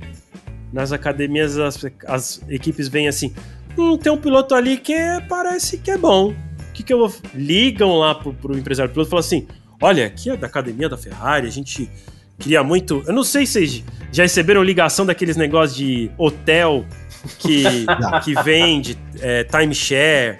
É, você ganhou uma vaga exclusiva na Academia da Ferrari. Custa só 3 milhões de euros por ano. Você foi selecionado para pagar pra gente. É isso que acontece. É isso, é isso. Então, Resumiu bem. é, Tirando um ou outro, né, Vitor? Até, por exemplo, o Enzo. O Enzo. O Enzo, eu acho que foi um convite da Red Bull. Ah, mas tem patrocínio, é aquele convite. ó, Ah, chega aqui com seus patrocinadores, né? é. Então, é isso Ele que eu ia tem. falar. Não, mas eu acho que talvez a Red Bull seja. Por isso que a gente tava dizendo. Talvez a Red Bull seja uma das únicas exceções que não liga lá e fala: você ganhou uma vaga, custa tanto, né? Mas as outras, a Ferrari, né? Que era a academia. Sim, é a Ferrari, né? A academia mais importante que existe, né? Porque, sei lá, a Mercedes meio que tem, mas não tem uma academia. Então, Assim, a, historicamente a academia mais importante é a da Ferrari. né? Por mais que, sei lá, o único piloto da academia da Ferrari Acho que tem dois, né, que chegaram na Fórmula 1 mais recentemente, que é o Giovinazzi, que é horrível, e o Bianchi, que Horrível. infelizmente não conseguiu Que E era além Não, da- teve, Era teve que bom, até o Vinícius lembrou ali, teve o Mickey também, né? Ah, é, teve o Mick que é ótimo, né? Ele é bem bom. É, Eu gosto do Mick, vocês sabem, né? Eu acho ele. gosto do Mick. É, Não sei se é por causa do pai dele, cara, que eu sou um grande Provavelmente, filho, eu é. É. vezes aqui. é, Provavelmente. eu, eu, eu, como, eu, como fã do Schumacher, eu não gosto do filho dele porque queima o nome do Schumacher. Eu não acho isso, tadinho do Schumacher. É, mas, mas assim, a Ferrari, quando liga lá pra você. Ah, por exemplo, ah, eu vou- teve o caso lá da FIA Woman que de- deu uma vaga. Todo ano dá uma vaga lá, que é o Fiat Woman Stars. Uhum. que é um, que é um programa da FIA para dar para uma menina que passa por um processo seletivo uma vaga na academia da Ferrari. Né? Que é muito legal. Acho ótimo que a FIA dê. Essa vaga é paga. Só que não é a menina que paga, é a FIA que paga pra Ferrari. Mas essa vaga Que é é paga. da, da Aurélia. Isso. A Aurélia não, Não, a vaga é que tá paga. lá, né? E que, que guia bem, né? Mas É. nunca não, não, não, e aí eu não tô fazendo. Pra ser assim, sincero, a, a, a- ser sincero, cara, o Lena Nobles, legal que tá lá, mas eu nunca vi, me perdoem, eu nunca vi uma puta corrida dela de falar, caramba, vai lá pra academia da Ferrari. Tô sendo sincero aqui. né? Então a gente não sabe até que ponto isso também é marketing. Né? Enfim, eu, eu coloco isso aqui também É. Sim, como sim, polêmica, sim. né? Mas o, que, mas o que eu ia falar, o meu ponto é assim, ó. É que também não é que eles colocam. Eles não colocam. Eles, eles selecionam quem vai entrar. Não é que, ah, você vai lá e chega e liga lá pra eles e fala assim: olha, eu quero entrar na academia da Ferrari, tenho aqui 10 milhões, posso entrar? Se você for horrível, eles vão falar: não, não temos vagas. Por isso que eu falei que é meio assim: você foi selecionado para me pagar milhões. É, então não é que a pessoa que tá lá é ruim, é, enfim, qualquer um que tá lá é ruim não merece estar lá. O fato é que é pago. Então, não é que quando você tá lá, a Ferrari abraçou você e vai bancar a sua carreira até você chegar na Fórmula 1. Não. Eu acho que a academia da Ferrari ainda tem, acho que tem uma ajudinha, que não é uma ajuda financeira, que é uma ajuda para negociar para correr na Arte Grand Prix. Não, Arte Grand Prix? É. A arte, Prema, é, na Prema, na Prema, na Prema. Prema. Que é pra correr na Prema, que costuma ser a melhor equipe em todas as categorias de base. Né? Pelo menos nas, nas Fórmula 4 regionais, Fórmula 3 regionais, ela é a melhor. E muitos anos é a melhor na Fórmula 3 e na Fórmula 2. É, então, isso é uma ajudinha que a Ferrari te dá, porque a Ferrari tem um acordo lá com a Prema. Mas, fora isso, e ainda assim, você tem que pagar. E é, deve ser a equipe mais cara do grid. Mas fora isso, é, você usa a estrutura deles lá, mas você paga. Você não paga pra ir na academia? Você também paga. Ah, mas o cara. Nossa, mas eu sou ótimo, sou, faço muito bem o supino. Você tem que pagar pra ir na academia, não tem? Então é a mesma coisa dos meninos. É, e aqui até, da- meninas. da- aqui dá até do o pessoal tá falando, né? Fala assim, ah, o Sargent, Sargent era a academia da Williams, que o Vinícius tá falando, mas entrou por- muito por ser americano, por saber que, que tinha Só isso. por ser americano. E ele né? citou o De Vries também, o De Vries não entrou na Fórmula 1 por ser Mercedes, ele entrou porque ele era empresariado pelo Toto Wolff, que é um grande empresário, mesmo motivo pelo qual o Ocon tá lá até hoje, Toto Wolff, que é um grande empresário. Esteban Gutierrez também era outro. Esteban piloto. Gutierrez também, isso. Né? Então esses Valtteri caras Bottas. vão, vão pra cota do Toto, né? não pra academia nenhuma. Tem é, Bottas, muita coisa hoje em dia. É, e aí Bottas também assim, é um bom exemplo disso, né? e talvez desses nomes todos aí, o Nick mesmo tenha sido o último que financeiramente ajudou, porque essa entrada do teto orçamentário mudou um pouco essa relação, né, da entrada dos pilotos, dificultou alguma, inclusive, ao mesmo tempo que a gente fala que o time do Bortoleto é ótimo, o time do, do, do Drogovic, isso não é culpa dos pilotos, pelo amor de Deus, mas o time do Drogovic é ruim, né, o time do, do De Vries foi péssimo, né, então, assim, timing, acontece. Eu, É, tô, eu e- tô e de preocupado com o time do Enzo, já falando aqui pra vocês. O Enzo que, puta, mano, a gente botou, né? Tô preocupado, né? Esse ano era um ano, é um ano ainda decisivo e, cara, não foi bem, né? Muito pelo contrário, foi muito mal, né? Então, é, isso daí, cara, às vezes é isso. Você tem oportunidade, você paga lá o hotel, que é pra mostrar ainda que você é bom. Você ainda paga, e aí se você não mostra, é capaz de, de logo É. ser eliminado, cara. Então, tem isso aí. O, o Enzo, que ele tá indo para que ele, ano que vem ele vai para a quarta etapa, a temporada dele na Fórmula 2, né? A, a É que eu acho que a quarta- quarta primeira terceira. é que eu acho que a primeira não foi completa. É que eu ia né? falar, é que ele fez temporadas não completas. É. Vai ser a terceira completa no ano que vem. Então, já é bastante coisa já também. Bastante, bastante. Então esse timing começa a ficar delicado para ele. O Vinícius tá perguntando, Van Dorn era da academia da McLaren ou era Toto Wolff? O Charles Câmara tá perguntando, eu não McLaren. lembro. McLaren, tá. McLaren. beleza, Tanto que então. ele entrou pela McLaren. É, era ele e o Magnussen, se não me engano. Ele e Alonso, Sim. sei lá. É. Magnussen. Então, e eu lembro de, eu lembro de academias agora que falou do, do, do- Meu Deus, do Piastri, né? O Piastri era academia Renault, foi, foi pra McLaren. Tem um outro piloto que era academia Renault, que foi pra outra equipe, não estreou pela equipe. Não, putz, talvez eu fale besteira, eu acho que estreou sim. Mas eu lembrei de outro piloto que era academia Renault, que era o Heikki Kovalainen. Mas acho que ele estreou pela Renault, sim. Estreou pela Renault. É que eu, lembro, eu lembrei dele correndo na McLaren, mas. Mas ele. Que eu ia falar, foi um Grande outro caso coisa. igual, mas não foi não, não foi não. Ele, ele estreou pela Renault. Ele correu em 2008 pela McLaren e, se eu não me engano, ele volta pra Renault depois, junto Acho com que Alonso. É, Acho que sim. Ele consegue, ele consegue aquela vitória que... Aquela vitória que tirou o título de Felipe Massa em 2008, no Grande Prêmio da Hungria. Olha, Pois meu- é, né? Aquilo ali doeu, cara. Várias Eu tava- coisas nossa, tiraram o nossa, título do Massa em nossa, 2008. É que, é, que pra aquela mim, doeu. é que pra mim foi na Hungria, assim. Perdeu o título. Se tivesse falar assim, ó, o que que fez o, o Massa perder o título de 2008? Hungria. Eu não ia lembrar. Tipo assim, pra mim não foi Singapura, foi Hungria. Porque Singapura ainda assim foi um erro do cara que esqueceu de tirar a mangueira. Mas que erro bizarro que foi, né? Aquilo. Não, não, é porque, é porque quando a gente, hoje, fala de, a gente fala de Singapura, a gente pensa na história da, da manipulação de resultados que teve lá, né? Que foi o Nelson bater de propósito pro Alonso ganhar. Mas as pessoas esquecem que, na verdade, o que fez o, o Massa se dar mal nessa corrida, de verdade, dele não ter terminado entre os primeiros, pelo menos, foi a mangueira. Foi a mangueira, cara. Foi a mangueira. Algumas pessoas vão falar de Absurdo. Silverstone, mas eu vou falar de outra coisa, do GP da Malásia, onde o, o Kimi era primeiro, o Massa era segundo, e o Massa começou a forçar muito para alcançar o Kimi, né? E ele rodou sozinho também, abandonou. Né? Pois é, o que eu falei, cara, são é. 2008 é. é. a temporada que tem milhões Incrível, de coisas né? pra acontecer, cara. Tanto né? que assim, eu acho que o Massa Talvez eu fale uma besteira assim, mas a minha, minha sensação é que 2008 o Massa era superior e ele perdeu o título meio que pra ele mesmo, né? Também acho. Porque pra ele e mesmo. ainda assim não, ganhou não, mais não do que o Hamilton. o Felipe Massa, né? Quando eu coloco ele mesmo é a Ferrari, a é. situação toda, assim, mas não foi porque meu Deus, o Hamilton era o campeonato era muito equilibrado, como foi o de, o, o de 2021, que foi o Verstappen e o, e o, e o Hamilton brigando etapa a etapa, etapa era um, etapa era o outro e tal. Foi meio assim, tipo, ah, o Hamilton ia beliscando quando o Massa ia mal, né? Quebrava o carro. Então, é, é de novo, diferente de 2021.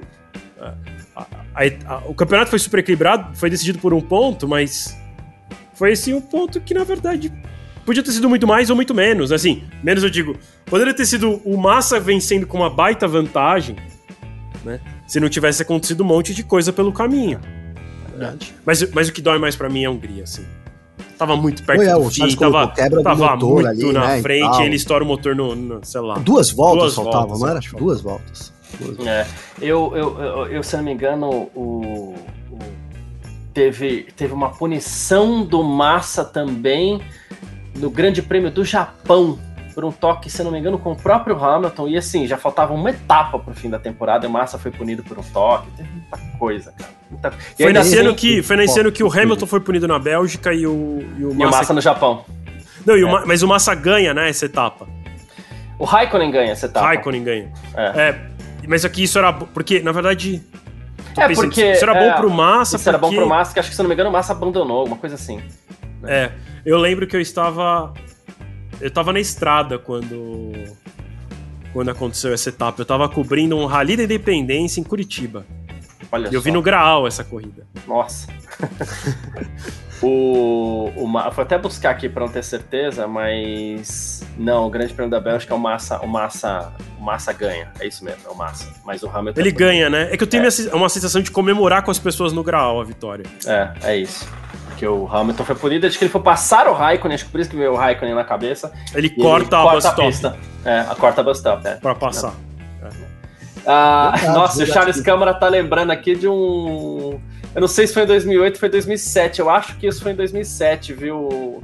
O Hamilton tomou uma pancada na traseira por fre... deu um box fechou, ele meteu o pé no freio. Nossa, também. Não, ou foi o Raikkonen que meteu o pé no freio e ele deu atrás do Raikkonen. O Hamilton deu atrás. O Hamilton é, deu é, atrás. foi o Raikkonen que freou na saída dos boxes e o Hamilton deu atrás. É, e, a, e o Massa foi, foi desclassificado no Canadá também, mas foi em 2007, confirmei aqui, velho. Por, porque ele também Boa. passa a, o farol vermelho, mas foi em 2007 essa. Poderia ter chegado disputando o, Pedro o título fez um comentário aqui que eu concordo com ele. Só muito, muito. É isso que eu ia falar. É, é isso que eu, ia, eu tava esperando pra falar isso, cara. A verdade é mas essa é. também. Massa nunca Tem foi razão. um. Tem razão. É, nunca foi de encher os olhos, não. Uh, mas é isso, gente. Uh, vamos para os nossos palpites de amanhã, né? Para a gente já encerrar aqui. E você que está assistindo o nosso Parque Fechado também fica à vontade, põe o seu palpite que a gente joga aqui na tela.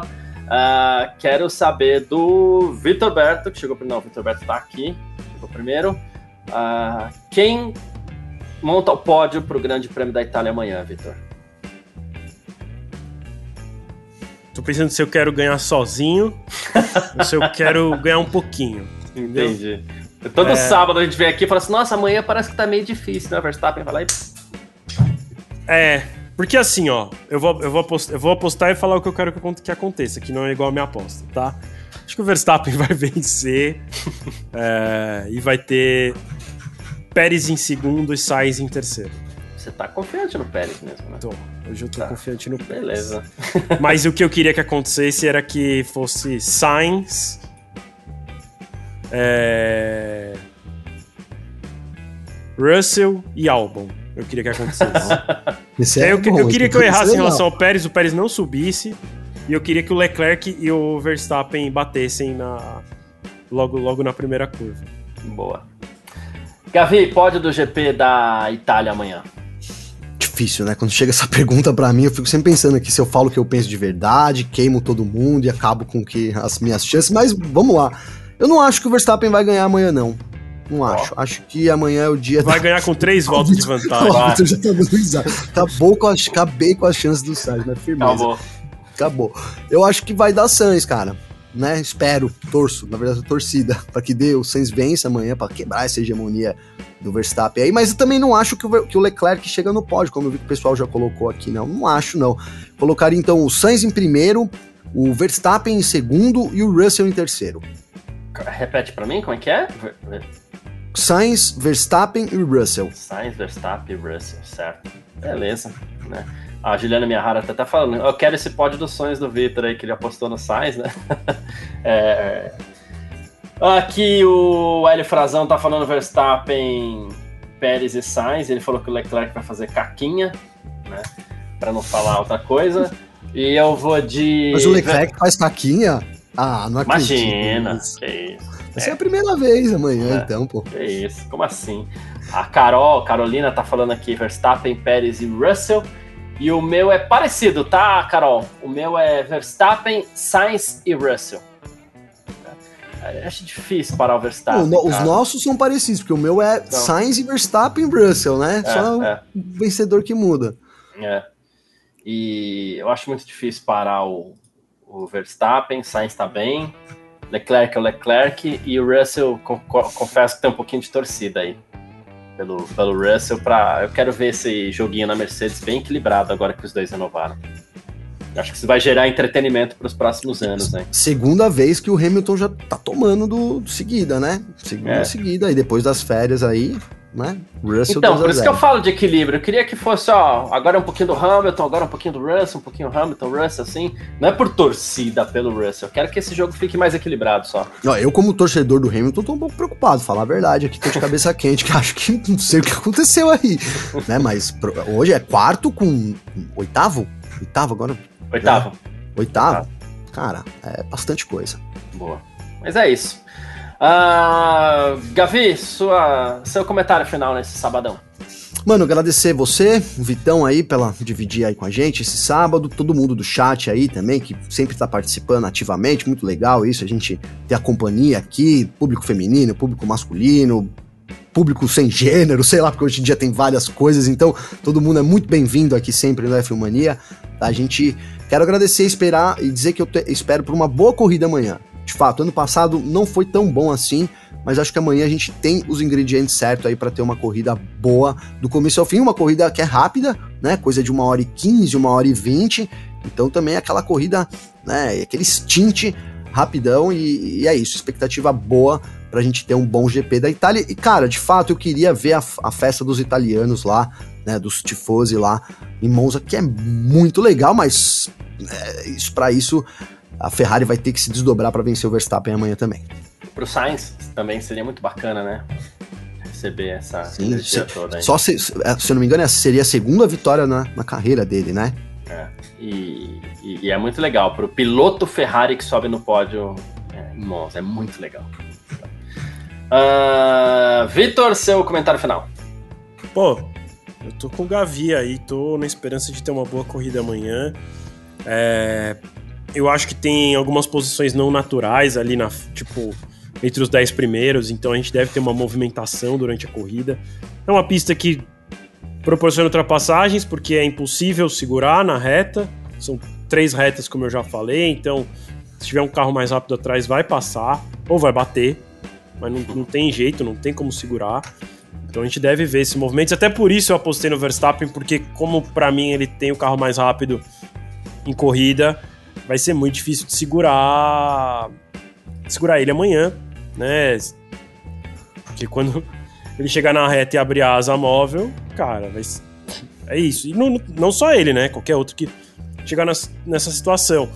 Eu tenho uma outra incógnita também na cabeça, que assim, por mais que a gente esteja apostando e, apostando e torcendo tanto, eu também tô torcendo pra Ferrari ganhar amanhã, porque eu acho que é muito legal ver a Ferrari ganhar na Itália. É, eu ainda tenho dúvidas se ela é sim a ter- segunda, terceira, quarta força, que posição que é a dela. Então talvez a pole e o terceiro lugar também não seja o natural dela, e talvez a gente veja ele sendo superado no meio da corrida por Mercedes, por McLaren, sei lá, o que pode acontecer no meio dessa corrida. Então também tem um pouco dessa, dessa dúvida que fica para amanhã pra gente ver como é que vai ser. Né? Porque em outras etapas, se eles fizessem a pole e, e largassem primeiro e terceiro, muito provavelmente eles terminariam ali entre segundo e terceiro e quarto, mesmo não tendo carro para isso. Porque aí dá para segurar na estratégia e tudo mais. Agora em, em Monza é difícil. Então, eu tô, tô bem ansioso para ver como é que vai ser essa corrida amanhã, torcendo para que ela seja boa, que não seja uma corrida monótona, é, como talvez seja sim a monótona parte do Verstappen, né? Se ele, se ele passar logo na largada, que eu acho que tem alta chance disso acontecer, e ele só vai abrir. Mas, enfim, eu, eu, eu tenho certeza que para trás dele vai ser boa. Boa, perfeito. Ah, é isso, agradecendo todo mundo que acompanhou mais essa edição do nosso Parque Fechado. A gente está de volta amanhã, logo depois do Grande Prêmio da Itália. Corridinha rápida, uma hora e meia ali no máximo. Né? Se tiver safety car, dá uma hora e meia. São corridas muito rápidas lá na Itália. Terminou logo depois, a gente está aqui ao vivo.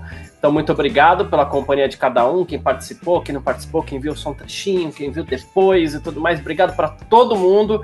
Aproveita muito seu sábado. A gente se fala amanhã, tá bom? Tchau. Informações diárias do mundo do esporte a motor. Podcast F1 Mania em ponto.